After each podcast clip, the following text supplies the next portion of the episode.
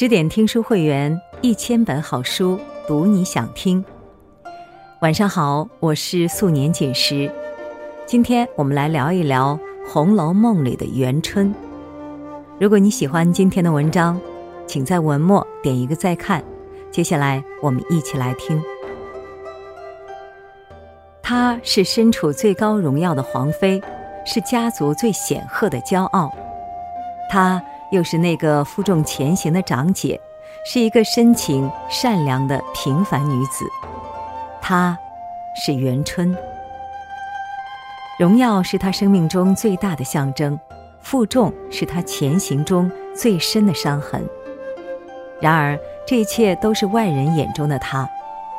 对于她自己，只有温暖和自由，才是她人生的热望，生命的欢腾。爱而不得。无人救赎，唯有自我成全。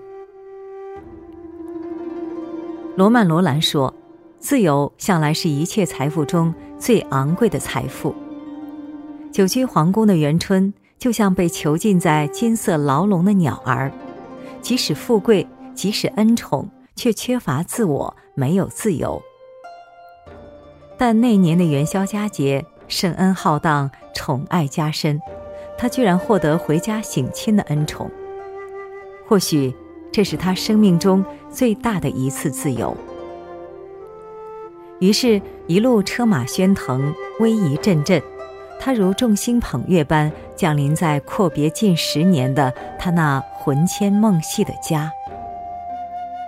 为了欢迎这个久别的姑娘，为了迎接这个万丈光芒的皇妃，贾家倾尽全力。专门建造了宛如人间仙境的大观园。十年遥望，未见一个暖家；一朝落定，为你营造一个仙境。这十年在皇宫里所见所得，一切金碧辉煌，鼎盛风光，一路如履薄冰，尔虞我诈。对于元春已是历历在目，感同身受。所以。见到贾府打造的大观园，那极端的奢华、极致的富贵，他不断皱眉，不断摇头，禁不住叹道：“太奢华过费了，以后不可太奢了，此皆过分。”并即刻命人把匾额“天仙宝镜”改成“省亲别墅”，其他所有夸张过度的用词也改得简约质朴。他知道富贵显赫就像一幅空空的框架，他知道这背后要付出千万倍的辛酸和代价。在他的心目中，亲情才是这空架中最真实可触的血肉。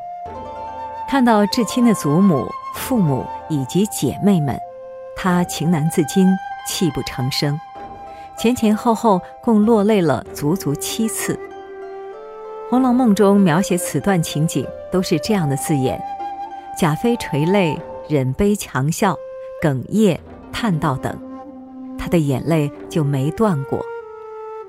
和满府荣华热闹的气氛相比，和显赫威严的皇家仪仗相比，她的落泪伤悲实在显得不合时宜，也让人难懂。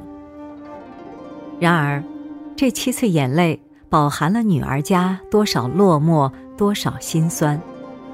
若不是心底长久的委屈和压抑不住的思念，泪水又怎会数次奔涌不住？祖母和母亲无声地陪着落泪。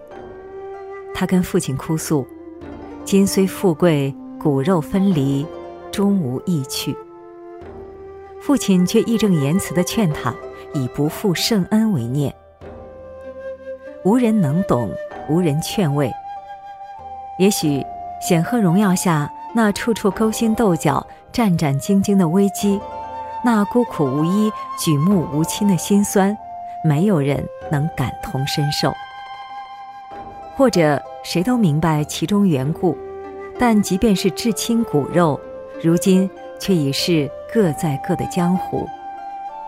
在那个等级森严的年代。谁敢宽言劝解？谁又能施手相救？此时无声胜有声，无情却有情。压抑太久的皇妃讲出这样的肺腑之言，本就招人耳目，更面临着巨大的风险。然而，这次诉说和大哭是元春生命中唯一的肆意，是一场痛快淋漓、是沉默太久的爆发。《红楼梦》里的宝玉对婚前婚后的女人有经典的评论：女儿是水做的骨肉，未出嫁是颗无价之宝珠，出了嫁虽是颗珠子，却没有了光彩宝色，是颗死珠了。如今元春是高高在上的皇妃，似一颗璀璨夺目的宝珠，可这颗宝珠的内在却早已被现实磨去了光泽。她忍辱负重，委曲求全，只能在至亲面前真情流露。可她也是一个普通的女子，又何曾不是一个天真烂漫的女孩？十年之前，她依偎在贾母的怀里撒娇，在父母的温柔眼光里长大。祖母和蔼可亲，又善于教育，教他读书认字，教他琴棋书画。有父母长辈的庇护，任由他天马行空、顽皮淘气；听由他天真烂漫、玩闹嬉戏。看到母亲又生下可爱的弟弟宝玉，他更加欢喜。母亲上了岁数，他就主动承担起照顾、教育弟弟的任务。他教宝玉读书认字，带他玩耍游戏，眼看他咿呀学语、蹒跚学步。青春烂漫的日子里，他幸福无比。祖母给了他温暖和甜蜜，弟弟宝玉给了他无尽的欢乐和欣慰。他嬉笑怒骂，爱他所爱，何其自由！他真想一辈子沉浸在这里，永远不要长大。然而，为了家族的荣耀，小小年纪的他就被送入不得见人的皇宫。他愿意为父母分忧，但又何曾料想之后的命运？无尽的争斗，无边的寂寞，多少次梦中，在痛苦的边缘，他脑海里浮现祖母的慈眉善目，宝玉的懵懂天真。十几岁的元春需要怎样的谨小慎微？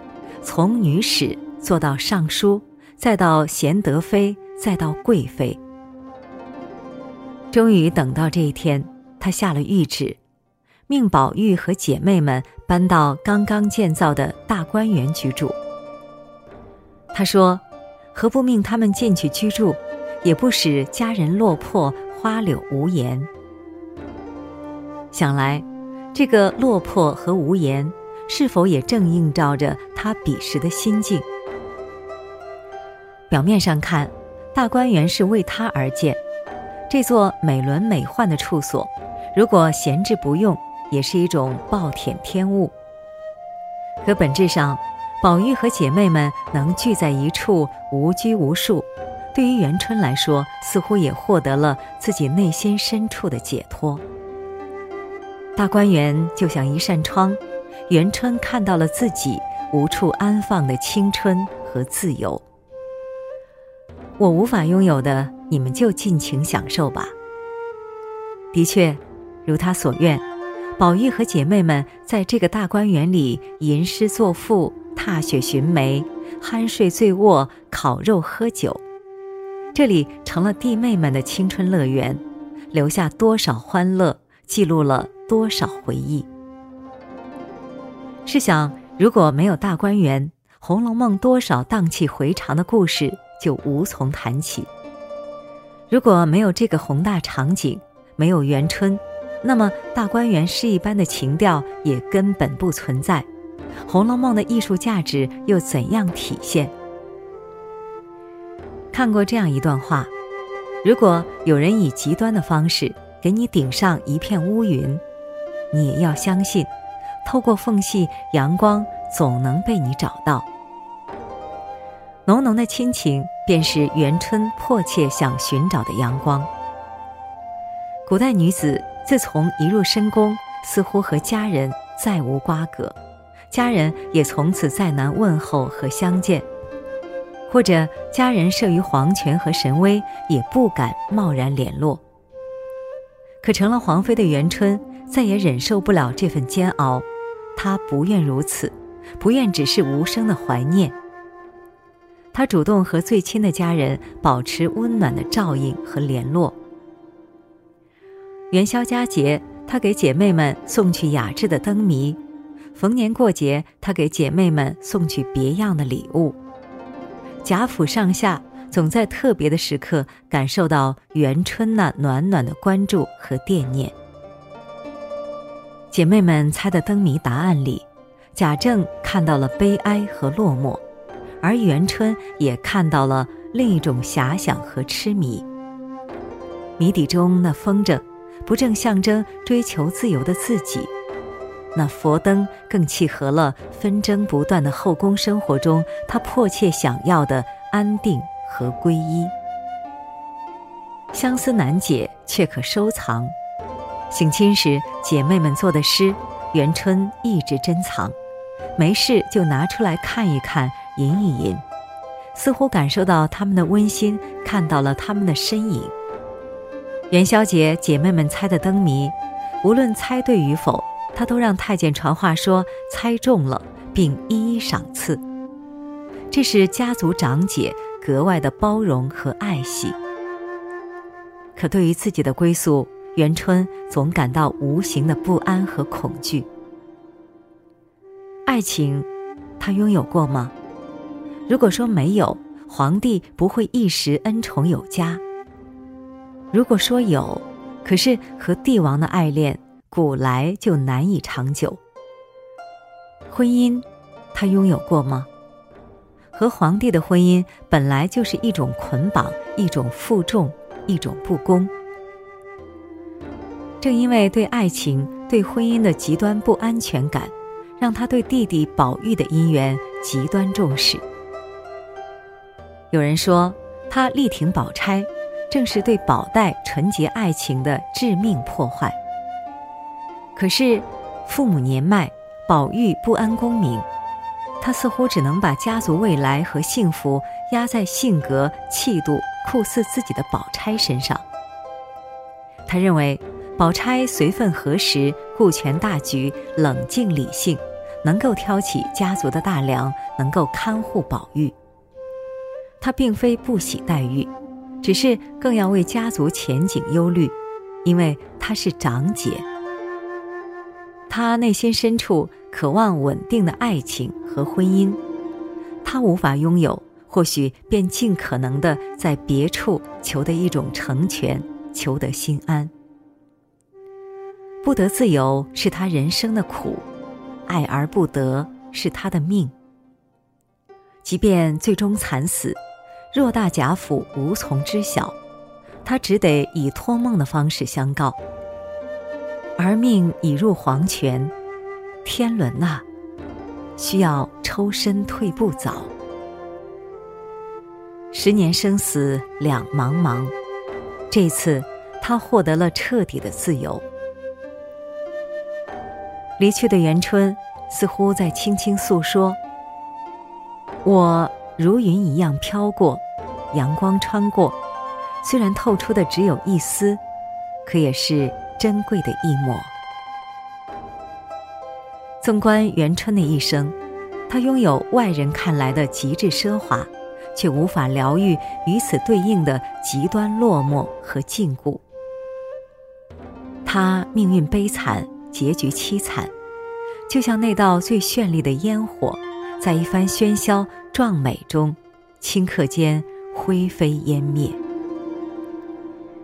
然而，在痛苦和无助中，他也曾用另外一种方式寻求内心相对的自由和解脱，寻觅另一种安稳和慰藉。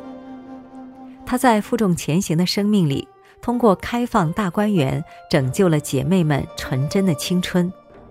他用点点细节。主动给自己打造亲情间的温暖。生命虽短，亲情虽远，他的身上却闪耀着永远的亲切和温暖。有人说，人生而自由，却无所不在枷锁之中。人生难免痛苦，更要懂得追求解脱和救赎。